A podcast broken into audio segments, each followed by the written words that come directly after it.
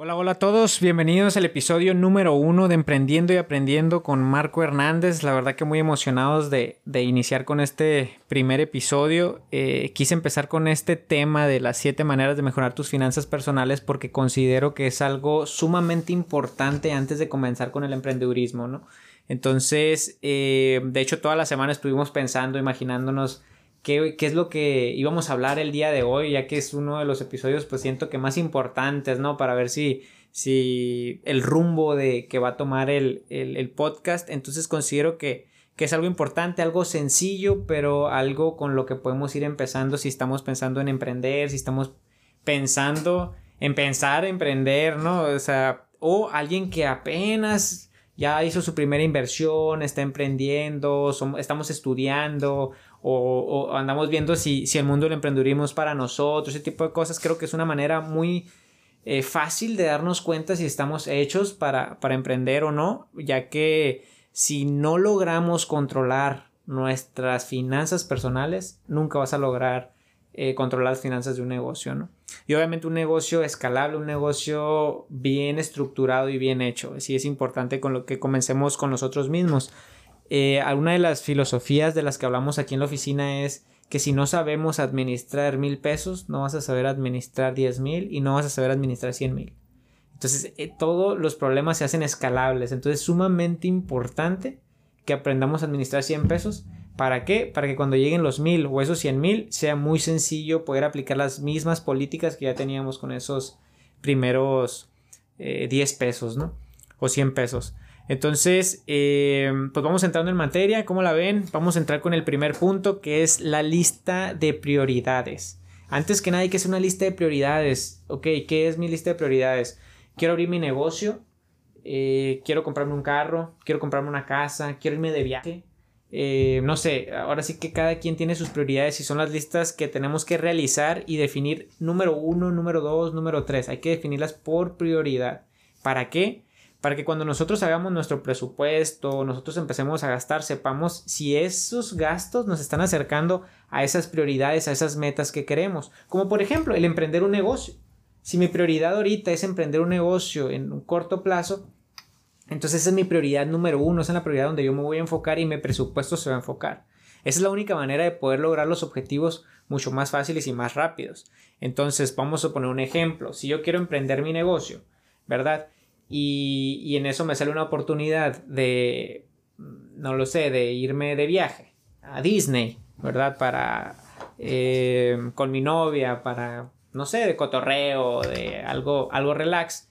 Eh, la primera pregunta que te tienes que hacer es, ok, ¿eso me acerca a mi prioridad o me aleja a mi prioridad? O simplemente no tiene nada que ver con mi prioridad, ¿no? Entonces yo creo que ahí la respuesta sería, en ese caso, no te acerca para nada a tu prioridad y cuánto te sale un viaje para ir a un eh, centro recreativo y todo ese tipo de cosas, ¿no? Son gastos costosos que al final, eh, cuando tú piensas en eso, eh, si ese razón de ser o esa prioridad que tú tienes es grande, vas a decir, ok, no, ¿sabes qué? Todavía no voy a gastar en eso y voy a enfocarme en lo que es mi prioridad. Entonces sí es importante tenerla definida porque muchas veces no tenemos ni definida la prioridad y eso nos afecta pues en nuestras tomas de decisiones. Ese es el primer punto, la prioridad. De ahí nos vamos al segundo punto que es que yo recomiendo manejar solo un método de pago. ¿Por qué? Porque regularmente cuando nosotros estamos eh, gastando nuestro dinero, me pasaba a mí muchísimo, de hecho a veces todavía eh, nos pasa, que es el tema del efectivo. Aquí en México estamos impuestos a utilizar muchísimo el efectivo y, poco las tarjetas de crédito. Bueno, las tarjetas de crédito algunos, pero no de la manera correcta. Pero el punto aquí es elegir un método de pago. ¿Por qué? Porque, por ejemplo, si yo voy al supermercado y en el supermercado pago con la tarjeta de crédito del supermercado para acumular puntos, voy a la gasolinera y en la gasolinera pues pago en efectivo y llego a ahora sí que al Oxxo a la tienda de conveniencia a comprarme una soda y ahí pago con la tarjeta de crédito porque se me olvidó la, feria o no traía. Entonces, al final del mes, eh, ¿qué es lo que tienes? Pues tienes un desbarajuste, o sea, tienes un friego de listas de gastos, ¿verdad? Que, pagué. Entonces pierdes totalmente el control en qué gastas. Entonces, si nosotros Yo lo que recomiendo es hacerlo ya sea en una tarjeta de débito o en una tarjeta de crédito. ¿Por qué? Porque existe algo que se llama estado de cuenta. Entonces al final en el estado de cuenta tienes una lista de tus gastos, facilito, ¿no? Haz de cuenta que gratis el banco te hace la lista del registro en lo que estás gastando y al final del mes tú puedes revisar en qué gastaste más, en qué gastaste menos de lo que tú tenías presupuestado. Entonces yo te recomiendo que utilicemos una tarjeta, ya sea de débito o de crédito. ¿Qué pasa cuando tengo un gasto en efectivo y que no puedo pagarlo con la tarjeta? No sé, tengo que ir con la costurera que no tiene terminal para yo poder pagar con mi tarjeta. Mm, ahí lo que te recomiendo es que se haga un retiro, ya sea en el cajero o en, o en cajas o no sé, en el Oxxo, donde tú quieras, haz el retiro por ese dinero y al final queda el registro de ese retiro. Haz el retiro por la cantidad que tú tenías eh, estipulada para pagar eso, entonces ya al final sigues teniendo ese registro, pero obviamente pues lo tienes como retiro, no lo tendrías como un pago de tarjeta, ¿no? Entonces, em, la verdad que el tener solo un método de pago nos va a ayudar a no enredarnos en todos los pagos y todos los gastos. Eh, el tercer punto que tengo aquí es el punto de reducir el número de tarjetas de crédito. Es algo muy interesante. De hecho, antes de empezar el podcast, eh, aquí estoy con Ascanio que me decía, y es que yo no tengo la menor idea de qué se trata una tarjeta de crédito y me gustaría tal vez empezar con una tarjeta de crédito. Platícanos un poquito de cómo funcionan. Eh, creo que sí, sí, vamos a hacer un videíto ahí más adelante para explicar el funcionamiento de una tarjeta de crédito porque en lo personal yo recomiendo utilizar tarjetas de crédito. A lo contrario que muchos expertos financieros no recomiendan. La verdad que a mí me encanta utilizarlas porque al final es dinero totalmente gratis y las sabemos utilizar de una manera correcta, ¿no? Entonces los invito a ver ese, ese videito que vamos a sacar más adelante, pero mm, también es importante no tener muchas tarjetas de crédito. Cada tarjeta de crédito tiene diferentes tasas, diferentes condiciones, tiene diferentes fechas de corte. Entonces, el tener varias tarjetas, si tenemos 3, 4, 5 tarjetas, ¿qué es lo que provoca? Pues que sea mucho más difícil saber cuándo es el corte de una, uy, era la otra o es mañana. Entonces, si nosotros podemos unificar y tener una tarjeta en la que nosotros estemos generando crédito, que estemos generando eh, gastos desde ahí, nos va a ayudar a que solamente podamos controlar una tarjeta y no tengamos que estar controlando 3, 4, 5 tarjetas, y sea mucho más sencillo. Entonces, reducir el número de tarjetas, yo me quedaría con una, máximo dos Importante, los límites no son para llegar a los límites, los límites yo los utilizaría exclusivamente para una emergencia y lo recomendable es liquidar las tarjetas antes de nuestras fechas de corte, ¿no? Entonces en realidad tienes ahí una, eh, ahora sí que una institución que te está financiando gratuitamente durante 30 45 días tus pagos. Entonces, al final, pues que no quisiera que alguien te prestara sin ningún problema prestarte 30 o 45 días, ¿no? Para, para tener dinero y eso nos ayuda pues para tener liquidez, ¿verdad? Más adelante pues platicamos con el videito para profundizar. Eh, el punto número 4 que empezamos es el manejar un presupuesto. Es algo bien complicado porque eh, por más que lo platico, es más, lo platicábamos aquí en la empresa y nosotros tenemos alrededor ya de dos años utilizando presupuestos para la empresa. Dos años después de 10 años de, estar ya instituidos como empresa, eh, empezamos a utilizar los presupuestos. Entonces es muy interesante cómo la gente, o muchas veces estamos como eh, muy... Mm, como no aceptamos el tema de los presupuestos y simplemente es algo tan sencillo como planear es planear. Para cómo podemos empezar con los presupuestos es haciendo bolsitas. Te recomiendo hacer una bolsita, si, lo vas a manejar en el tema de, físico como efectivo, se pudiera decir, haz bolsitas. Entonces vamos a suponer, vamos a hacer cinco bolsitas, seis bolsitas, y si lo quieres hacer todavía más sencillo, hazlas muy generales. Generales, como por ejemplo, transporte, hogar, comida, mm, no sé, fiesta o diversión. Entonces, ¿qué voy a ir metiendo en cada bolsita? En cada bolsita, por ejemplo, si tenemos la bolsita de hogar y pues se descompuso la refri, pues ahí meto, ¿verdad? La reparación de la refrigeración. Si em, la mesa se le salió un tornillo, pues la reparación de la mesa de tornillo. Entonces todo lo que tenga que ver con hogar, lo metes ahí. Por ejemplo, en alimentación, pues fui a cenar a un restaurante o fui al mandado a comprar la, cena de hoy. Em, todo eso lo meteríamos en lo que es alimentación transporte, pues que se me ponchó la llanta, que quiero comprarme un carrito nuevo, que quiero, mm, no sé, pintar el carro, lo que sea, comprarle aromatizante para el carro, ¿no? Para cuando vaya a visitar a la novia, lo que sea, pues todo eso lo meteríamos en transporte. O ya sea si no tengo carro y, o vehículo, irme en taxi, irme en camión o irme en Uber, ¿no? Entonces ahí meteríamos ese tipo de gastos. Es importante tener bien definido en qué bolsita voy a meter cada uno de los gastos. Entonces si yo gano 100 pesos, lo que tenemos que ver es de esos 100 pesos cómo voy a distribuir mi dinero en cada bolsita. Obviamente eso lo vamos a ir definiendo en base a tus necesidades. Em, por ejemplo, de esos 100 pesos me voy a gastar 10 pesos en alimentación, me voy a gastar 5 pesos en diversión. Punto importante, siempre presupuesta diversión, siempre. Como seres humanos nosotros tenemos que divertirnos o tenemos que despejarnos al fin y al cabo, entonces siempre tenemos que tener presupuestado esa parte.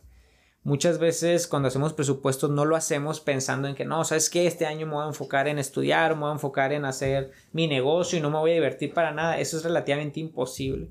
Imposible. Todos como seres humanos tenemos que tener un momento de relax o tenemos que tener un momento de, salir o algo, ¿no? Si no es diversión, vacaciones, eh, el concepto pues ya tú lo pudieras definir en ese, en ese sentido. Y el presupuesto se hace antes de que empecemos el año, puedes hacer un presupuesto anual, puedes hacer un presupuesto mensual o un presupuesto semanal. Yo te recomendaría un presupuesto mensual, es lo más sencillo de manejar. Eh, y obviamente el presupuesto mensual lo puedes ir actualizando. O sea, si el día de mañana tú dices, oye, quiero agregar otro concepto porque se me olvidaba que tengo que pagar la escuela, por ejemplo, educación, entonces lo agregamos otra bolsita y le definimos un presupuesto, obviamente. ¿Qué bolsitas yo recomendaría que no se te pasen? Es la diversión y la del ahorro. Son dos bolsas sumamente importantes que a veces no las tomamos en cuenta y no las agregamos en nuestro presupuesto. Entonces creo que sí es importante que las agreguemos y que seamos muy realistas en qué estoy poniendo en cada bolsita. ¿Por qué?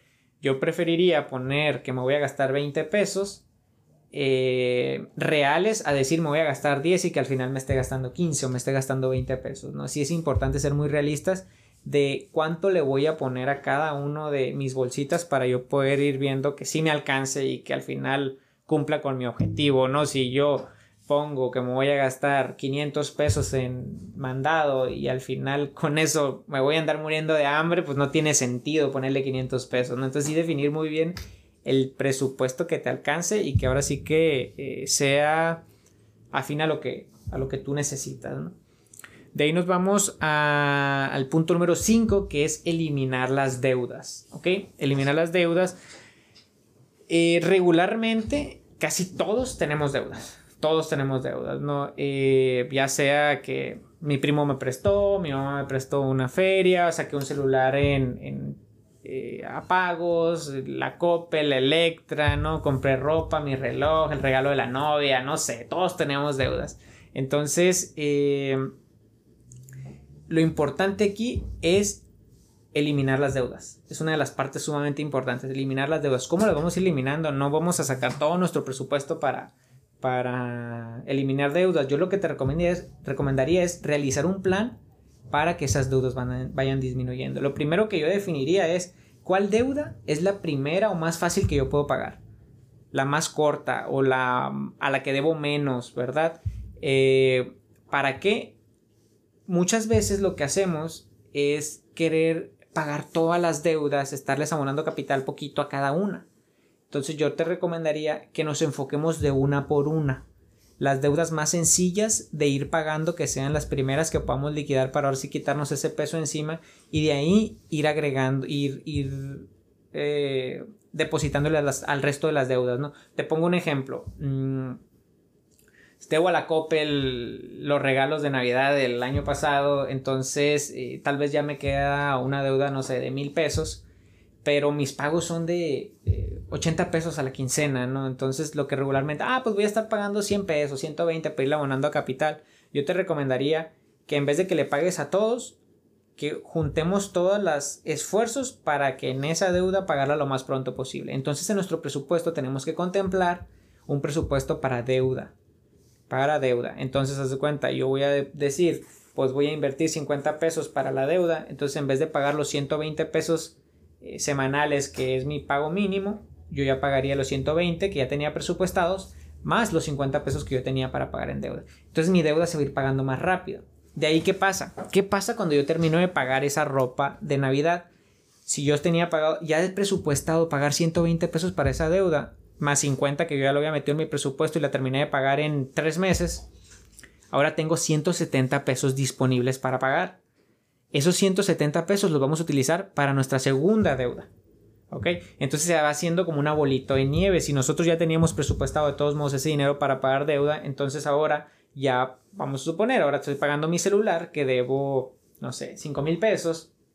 Entonces, y doy una mensualidad de 500 pesos, ahora le sumaríamos esos 170 pesos. Y así sucesivamente. Termino de pagar, tal vez es, es, algo a largo plazo. Estoy hablando de que vas a poder liquidar tus deudas en uno, en dos años, pero las vas a lograr liquidar y vas a empezar a tener un flujo, un flujo donde vamos a poder ir eh, pues gastándonos ese presupuesto en otras cosas, en inversiones. Yo a, ese, a esa bolsita yo le llamo deuda e inversión. ¿Por qué? Porque una vez yo liquidando mis deudas, ese dinero yo lo puedo utilizar para invertir y que me genere mayores ingresos. Entonces es importante y la verdad que al principio sí es como que muy lento, pero conforme vas liquidando las deudas, esto se va haciendo como una bolita de nieve y se haciendo mucho más grande. ¿no? Entonces hay que armar un plan para eh, disminuir las deudas y eso nos va a ayudar a generar pues mucho mayor liquidez, ¿no? De ahí nos vamos al punto número 6 que es ahorrar dinero. Entonces ahorita mm, pues ya se pudiera decir que te agregué otra bolsita más con lo de las deudas y de ahí pues les platicaba el tema de tener una bolsita para ahorrar dinero. Es importante definir dónde voy a ahorrar el dinero, ¿no? O cómo lo voy a hacer. Muchos... Eh, ahora sí que el método de cómo quieres ahorrar tú lo decides eh, por ejemplo, te platico una experiencia personal. Eh, aquí en México se utiliza mucho el, el, reto de los 10 pesos, ¿no? Es que si te cae una moneda de 10 pesos, ese dinero ya no me lo, no me lo gasto y lo echo a mi alcancillita. Por ejemplo, eso pudiera ser un buen método de ahorro. Puede ser, si para ti es más fácil ahorrarlo en una cuenta bancaria, ahorrarlo en una cuenta bancaria. Entonces, cada vez que me pagan, yo destino 200 pesos para mi ahorro y pum, se va para mi ahorro. ¿Por qué? Porque es sumamente importante también con nuestro ahorro tener lo que se le llama nuestro fondo de emergencias. Entonces, si nosotros tenemos ese ahorro con nuestro fondo de emergencias, nos da esa tranquilidad para qué? Para casos como lo que ahorita estamos viviendo del coronavirus o casos que catástrofes que pasan en, en este eh, en este mundo me corrieron del trabajo, mi novia me cortó, estoy en depresión, no lo sé, ¿verdad? Puede, puede haber muchos problemas, me enfermé, mi papá se enfermó, lo que sea, tengo un fondo de ahorro con el que yo puedo trabajar. La idea de ese fondo de ahorro es que ese fondo de ahorros, sin que tú tengas ningún 5 de ingresos, tú puedas subsistir mínimo durante 6 meses. Eso es lo que debería representar tu eh, ahorro de emergencias. Entonces, eh, la mayoría de los, de los mexicanos y, y de latinoamericanos no tenemos un fondo de ahorros, entonces es por eso que, es sumamente importante, ¿no? Que tú tengas seis meses de tus gastos fijos garantizados en tu fondo de ahorro. Entonces hay que ahorrar, busca el método específico para ti. Yo te recomiendo que no utilices todos los métodos, no te enfoques en querer ahorrar en, en banco y también el de 10 pesos y también el reto de un peso el reto de 52 días que también lo hacen, tener cundinas. ¿Por qué? Porque lo que va a pasar te haces gastar tanto que al final vas a terminar tirando la toalla. Entonces es importante un método de ahorro, el que sea mejor para ti y eh, sé constante, sé constante en ese sentido. Y por último, nos vamos al punto número 7 que es simplifica tus inversiones.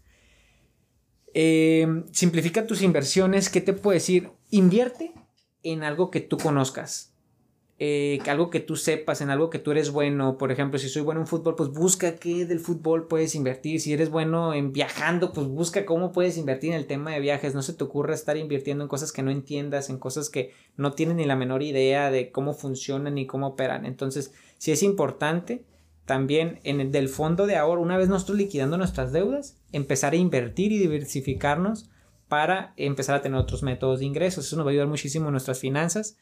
Eh, una de las preguntas con las que yo cerraría es, es ¿qué es mejor diversificar o enfocarnos? Entonces hay mucha, mucha controversia en estos dos aspectos. Muchos expertos dicen simplifica y enfócate en algo o los otros diversifica y ahora sí que abre el catálogo de, de cosas. Yo te recomiendo, si vas empezando, diversifica y si ya estamos un poquito con mayor práctica, enfócate. Esa sería mi, mi, recomendación. Entonces, mantén un presupuesto para inversión.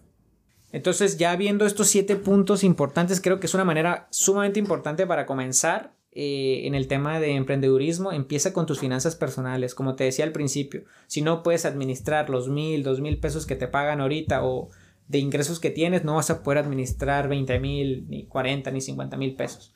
Entonces, enfócate en esto, trabájalo, es ahora sí que es una disciplina constante en lo que tenemos que trabajar. Espero que estos siete tips te hayan servido de algo y te hayan ahora sí que movido un poquito el tapete en qué puedo hacer, qué no puedo hacer, porque es una pregunta muy constante de que, hey, ¿cómo arranco? ¿Qué empiezo a hacer? Pues empieza contigo, empieza a administrarte y empieza a definir tus objetivos. Es sumamente importante esa parte.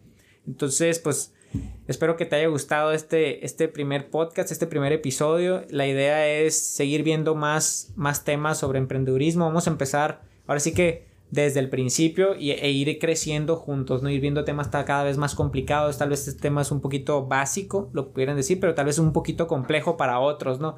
Entonces, eh, pues la idea es esa, ir creciendo juntos y que cada vez vayamos viendo temas mucho más técnicos. Pues para cerrar me gustaría decirte mis redes sociales, recomendaciones, tips, preguntas que tengan que les gustaría hacer o preguntas que les gustaría que resuelva en los próximos podcasts o temas que les gustaría que tocáramos, eh, pues me las mandan ya sea por Facebook, eh, ya sea por correo electrónico, por Instagram, no hay problema, ahí estamos al pendiente. En mi Facebook estoy como Marco Hernández, en Instagram estoy como Marco Hernández 16 eh, todo pegado. Y en el correo electrónico dirección arroba macor.com.mx. Entonces ahí también me pueden mandar un correíto, lo que gusten, recomendaciones y lo que sea, y estamos al pendiente. Pues muchas gracias por escucharnos y pues por brindarnos esos 20 minutos de, de, de su tiempo, ¿no? Que es algo que muy valioso y la verdad que lo aprecio mucho. Gracias.